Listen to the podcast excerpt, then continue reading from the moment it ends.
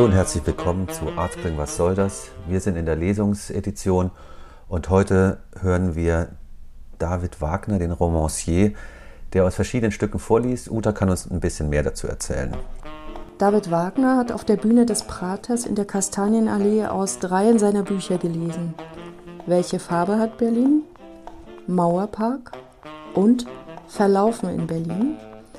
Alle drei erschienen im Verbrecherverlag Berlin. Verlaufen in Berlin erst im September dieses Jahres. Wer nachlesen will, Verbrecherverlag Berlin. Es empfiehlt sich nachzulesen. Ich habe es getan. Tja, und wenn David natürlich schon über den Mauerpark geschrieben hat und gelesen hat, dann solltet ihr jetzt auf jeden Fall dorthin gehen, es euch dort ganz gemütlich anhören und alle, denen ihr über den Weg lauft, fröhlich begrüßen. Viel Spaß dabei. Ja, hallo, ich freue mich, dass ich für das Artspring Festival 2021 lesen darf und zwar hier im schönen Pratergarten.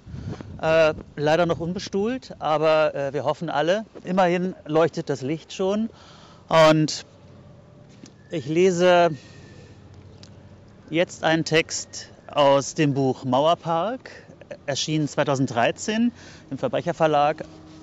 Ein Text, der heißt Mauerpark und äh, der Mauerpark, der ist ja nicht weit entfernt. Äh, ein Steinwurf hier hinter diesem Gebäude.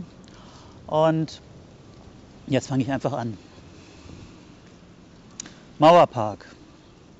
Ach Mauerpark, ich liebe dir obwohl du oft so hässlich bist, obwohl in dir heute Sonntag sicher noch der Müll von gestern Abend liegt und obwohl da heute Abend sicher noch viel mehr Müll liegen wird und du wieder überfüllt sein wirst. Ich mag dich, Mauerpark, und bin damit nicht allein. Tausende mögen dich und strömen herbei zum Flohmarkt, zum Mauerpark-Karaoke oder um einfach bloß im Gras zu liegen. Mauerpark mir gefällt der sonntägliche Ausnahmezustand, der Volksauflauf. Mir gefällt, dass jede Woche Woodstock ist. Mir gefällt die sich an sich selbst berauschende Menge, die auf der Wiese tanzt, sich filmt und fotografiert und das gleich postet. Und ja, mir gefällt, dass sie alle kommen aus der ganzen Welt. Sag mir das nicht. Ja, ich lebe in einer attraktiven Stadt. Mauerpark mir gefallen die paar Stufen aus roh behauenen Granitblöcken, die von der Bernauer Straße auf das ehemalige Güterbahnhofgelände führen. Es geht hinauf wie auf das Podest eines griechischen Tempels. Dahinter liegt ein locker gepflanzter Hain. Ach, Mauerpark, mir gefällt, dass die Mauer hier nicht mehr steht. Kein einziger Meter, was manchen Besucher verwirrt. Sie fragen nach ihr oder halten das Stück Hinterlandmauer oben auf dem Stadionhügel für die Mauer. Dabei ist die Topographie der Teilung noch immer gut zu erkennen.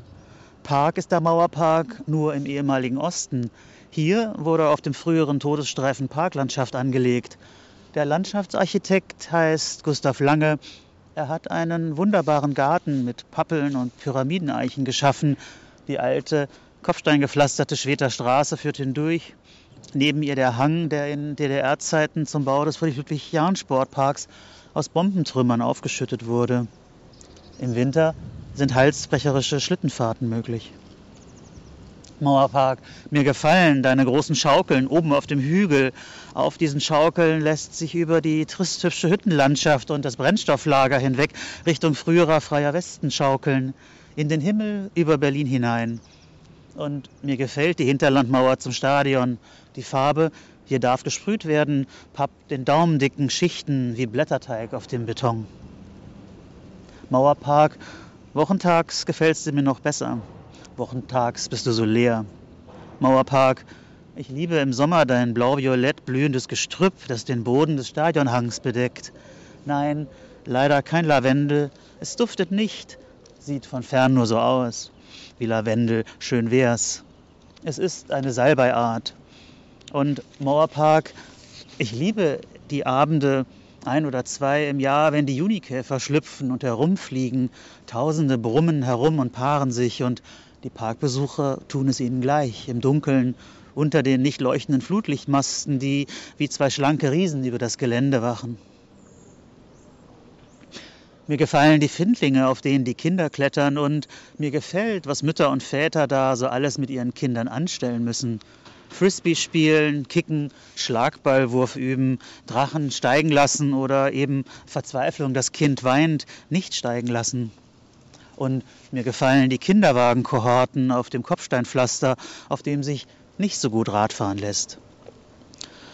Mauerpark mir gefallen auch deine Entrepreneure, die Flaschensammler, die leere Pfandflaschen suchen, die Kuchenmädchen, die sonntags selbstgebackenes verkaufen, die Mini-Drachenverkäufer, der Seifenblasenmann mit seinen Riesenseifenblasen und der Hula-Hoop-Promoter mit seinen Ein- und Vortänzerinnen.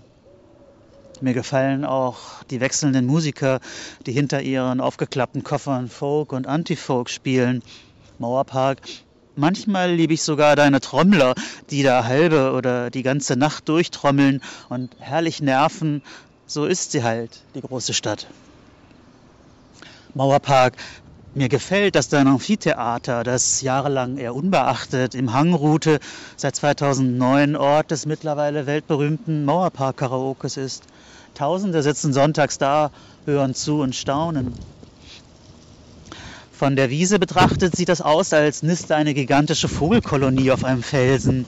Ein Berlin-Werbefilm könnte sich kein besseres Bild ausdenken. Veranstalter Joe Hatchiban sollte vom Senat bezahlt werden. Mir gefällt, dass der Mauerpark eine internationale Öffentlichkeit herstellt, von der Europapolitiker träumen. Hier trifft sich die Jugend der Welt und, so sieht es aus, da bleibt eben Müll zurück angekokelte Einweggrills, Tetrapacks und Plastiktüten. Grilldunst kann Sonntagabends wie eine Nebelwolke über der Wiese liegen, obgleich Grillen im Mauerpark eigentlich verboten ist. Na, nicht mehr. Aber Mauerpark, ach, ich liebe deine fetten Krähen, die von den Grillresten leben. Sie haben sich so schwer gefressen, sie können kaum noch fliegen. Ja, mir gefällt das Wimmelbild Mauerpark und wie hier Berlin gespielt wird. Und es macht nichts, dass die meisten, die hier Berlin spielen, vielleicht gar nicht in Berlin wohnen. Egal. Hier sind auch sie Berlin. Mir gefällt das große Klettergerüst aus ganzen Baumstämmen, dessen Regenbogenfarben lange ausgeblichen waren. Erst kürzlich wurde es wieder neu gestrichen, diesmal hoffentlich mit Abriss, abriebfester Farbe. Und ich liebe das Birkenwäldchen, das sich bis zum Kleintunneldach erstreckt. Das kleine Stück Sibirien, in dem Mädchen auf Decken liegen und lesen oder sich bloß sonnen oder kiffen oder in einer Hängematte zwischen zwei Bäumen schaukeln. Kindergeburtstage werden im Kifferwäldchen gern gefeiert. Einer feiert immer, manchmal auch mit Stromerzeuger und Soundsystem. Mir gefällt das eingezäumte Taubenhaus auf dem früheren Niemandsland, mir gefallen die beiden immer traurig schauenden Pferde des Kinderbauernhofs, seine Ziegen und die Kaninchen. Mir gefällt die hohe Kletterwand, die aussieht, als könnte sie gleich umfallen. Und ich mag den tollen Blick auf die nur den Stadtfüchsen und den S-Bahnen zugängliche Nordkreuzwildnis. Und Mauerpark, mir gefällt, wie viele Menschen sich für deine Vollendung engagieren, denn eigentlich bist du ja noch immer nicht fertig. Eigentlich hätte bis 2010 ein mindestens 10 Hektar großer Park entstehen müssen. Das Land muss sonst eines Tages einen Millionenbeitrag erstatten. Zum Glück äh, ist die Mauerparkerweiterung ja jetzt endlich fertig ähm, seit letztem Jahr und wird auch viel genutzt. Und ach, Mauerpark, mir würde es gefallen, wenn einer sich fände, der in einer Nacht mal einen der auf den Luxusloft-Baustellen in der Umgebung herumstehenden Bagger kurz schließen und die seit Jahren überfällige Parkerweiterung in einer Nacht erledigen würde. Er müsste nur die Zäune, Lagerflächen und die Flohmarktwucherungen plattwalzen. Wäre das schön, denn ist es nicht eine politische Peinlichkeit, dass es bald 25 Jahre nach Mauerfall noch immer keinen Mauerparkzugang von der Weddinger Seite gibt? Auch das hat sich jetzt nach sehr langer Zeit ja zum Glück geändert. Ach, Mauerpark, ich liebe deine Wiese, die im Spätsommer gar keine Wiese ist. Englischer Rasen sieht anders aus. Mauerpark, Du bist eine kleine Steppe, ein Stück Berlin-Prärie. Sieht aus, als ob Büffelherden über dich hinweggetrampelt wären. Und Mauerpark, ich muss lachen, als ich lese, dass um deinen historischen Vorläufer, den alten Exerzierplatz, der sich ein Stück weiter östlich befand, dort wo heute das Stadion und seine Nebenplätze liegen, bereits ähnlich gestritten wurde. Anwohner klagten über unerträgliche Zustände auf dem stark frequentierten Gelände, zu dem jedermann Zugang hatte. Sie forderten damals so um 1900 herum den Bau einer Mauer. Vielen Dank.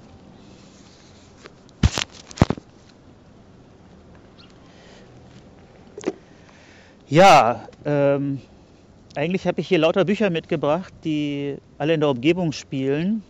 Äh, Leben, der Roman, der beginnt in der Oderberger Straße und spielt dort zwischendurch auch kurz. Ähm, in den roten Verbrecherverlag Berlin Büchern gibt es viele Texte über Prenzlauer Berg, die Schönhauser Allee, die Oderberger Straße.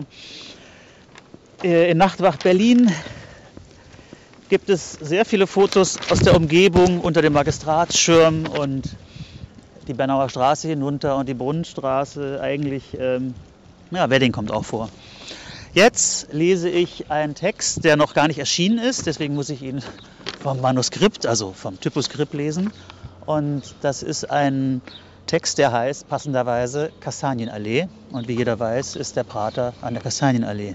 Der Text wird erscheinen äh, Ende des Jahres in einem neuen Berlin-Buch und das wird heißen Verlaufen in Berlin und wird im Verbrecherverlag erscheinen. Und heute lese ich diesen Text zum ersten Mal, eine Premiere für Art Springs. Kastanienallee. Heute verlasse ich das Haus erst um kurz nach zehn am Abend. Bisher war es viel zu heiß. Nach ein paar Schritten biege ich auf die Kastanienallee ein. Fernseher auf dem Gehweg. Das Viertelfinale zwischen Portugal und Kroatien läuft noch. Als ich vor dem Halliflor stehe, geht das Spiel, das mich schon zu Hause nicht wirklich interessiert hat, in die Verlängerung. Ich spaziere weiter an vielen weiteren Bildschirmen und Leinwänden vorbei, unter dem Dach der freien Tankstelle von 1928, an der es schon lange kein Benzin mehr gibt, hängt auch eine. Gehe quer über den Teutoburger Platz und zurück Richtung Kastanienallee. Es ist so schön, sich zu bewegen. Heute war bisher nur Wohnungswandern. Erkenne dann vor einem der Fernseher an der Färbeliner Straße Pele, den Maler, der sein Atelier im Milchhof in der Schweter Straße hat. Er möchte das Ende des Spiels im Halliflor sehen. Wir gehen zusammen und schauen die zweite Halbzeit. Sascha ist da, Linda, Denise, Rico, Thilo und Karl. Halliflor Andi ebenfalls. Und alle, nur Rike fehlt, starren gebannt auf die Leinwand, die über der Treppe von der Decke hängt. Und wir starren nun auch, während wir uns über unsere Familienkonstruktion unterhalten, halb Patchwork, halb Großfamilie. Quaresma trifft in der 117. Minute, Portugal gewinnt, dann doch noch, Pele bricht auf, er möchte zurück in sein Atelier. Ich bleibe noch ein bisschen bei Sascha, Rico und Thilo. Wir führen die üblichen angeregten Gespräche über alles und nichts. Nur ist es leider so heiß, viel zu heiß, ich muss hinaus. Auf der Kastanienallee kommt mir Martin entgegen, den ich seit bald zwei Jahrzehnten immer wieder auf der Straße treffe. Manchmal zweimal am Tag, manchmal über Wochen nicht. Oft sehe ich ihn auf der Schönhauser, hier auf der Kastanienallee oder sonst wo in Prenzlauer Berg, seltener in Mitte. Vorgestern erst habe ich ihn aus der Straßenbahn erspäht. Er überquerte die Danziger. Er wohne nun in der Christburger Straße, erzählt er, nicht mehr in der Schönhauser Allee, in einer Umsetzwohnung. So etwas gibt es noch, frage ich, mit begrüntem Hof und wohlerzogenen Kindern im Haus, weshalb es ihm dort eigentlich nicht so gut gefalle. Es sei viel zu renoviert und zu schön und er, der Urprenzlauer Berger, fühle sich unter all diesen Neuberlinern eh nicht so wohl. Nun kannst du dir ja denken, sagt er, und wie er das sagt, fühle ich mich wie immer ein bisschen mitgemeint, obgleich er das wahrscheinlich abstreiten würde. Dass ich 20 Jahre früher hier war, heißt ja nichts. Hinzugekommen bin ich doch. Er sei gerade dabei, sein Lebenskonzept zu hinterfragen, sagt er, seine Peripathetik, seine Zwangsperipathetik. Er müsse sich ja immer bewegen, immer gehen und er zählt auf, welche Orte er täglich ansteuere. Natürlich immer zu Fuß die Rumbalotte, die Papenfußkneipe, die sich jetzt in der Berliner Straße in der früheren Wilner Brauerei befinde, das Watt, dort wo die Rumbalotte war, das Metzereck, das Krüger, wo er halt immer Leute treffe, Leute von früher, Leute aus dem Osten. Die Fußball-EM werde sogar in der Paul-Gerhardt-Kirche übertragen, erzählt er, die Deutschlandspiele zumindest. Die Paul-Gerhardt-Kirche, sagt er auf meine Nachfrage, das sei die Kirche in der Wispierstraße, dieser dunkle Backsteinbau. Es sei dort schön kühl und so viele Schäfchen fänden sonst wohl nur zu Weihnachten in dieses Gotteshaus. Abendmahl werde an Spieltagen allerdings keines ausgegeben. Er ist dann er fragt nach ihr, ganz verwundert, dass meine Tochter schon 16 ist. Er kennt sie ja noch vom Arnimplatz, im Sand, auf dem Spielplatz und im Kinderwagen. Ich damals immer mit der Zeitung in der Hand. Smartphones, auf denen ich hätte lesen können, gab es ja noch nicht. Damals setzt er sich manchmal zu mir. Geht sie heute in den Mauerpark kiffen? fragt er. Selten, sage ich und verrate ihm, dass ich dank ihrer Leichtathletikkarriere bald alle peripheren Stadien Berlins kenne das Stadion an der Allee der Kosmonauten, das am Südring, das Stadion Lichterfelde, das schöne Stadion mit den redgedeckten Nebengebäuden in Hakenfelde und so weiter. Wohl, weil so viel los ist auf der Kastanienallee, wir stehen eigentlich im Weg, sagt Martin, das mit den Touristen im Prenzlauer Berg habe mit dem Kirchentag angefangen. Mit dem von 1989, frage ich. Den habe ich auch besucht, aber nur weil Berlin mich lockte. Westberlin. Und weil es für uns, ich ging ja noch zur Schule, deshalb schulfrei gab. Wir haben in einem Gymnasium in Westend übernachtet, nicht weit vom Corbusier-Haus. Vier Tage bin ich damals durch Berlin gefahren und gewandert und letztendlich bei keinem einzigen Gottesdienst gewesen. Nein, sagt er, ich meine eigentlich den von 2010, aber Touristen sind ja vorher schon gekommen. Heute ist ja jedes Wochenende Kirchentag. Sollen wir nicht lieber Treffen der Weltjugend sagen, im Mauerpark? Er lacht. Nicht immer verstehe ich alles, was er sagt. Manchmal setzt seine rauchige Stimme aus. Hat er mal Probleme mit seinem Kehlkopf. Ich verstehe auch nicht immer, wovon er spricht. Er weiß so viel.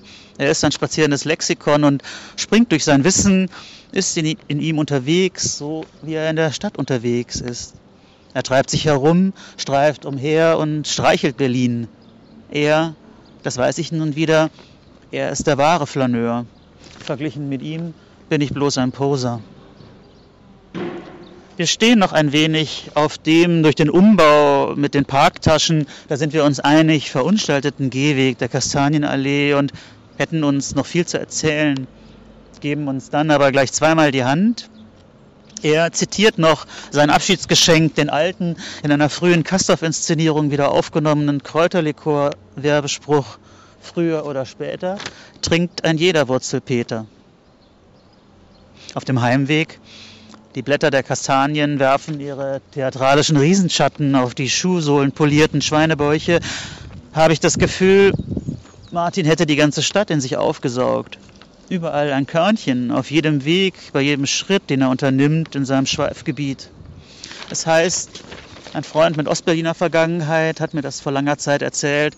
Er sei einmal die größte Regiehoffnung der späten DDR gewesen, habe auch zwei Filme gedreht. Und ich weiß, dass er schon vor der Wende durch den Prenzlauer Berg zog.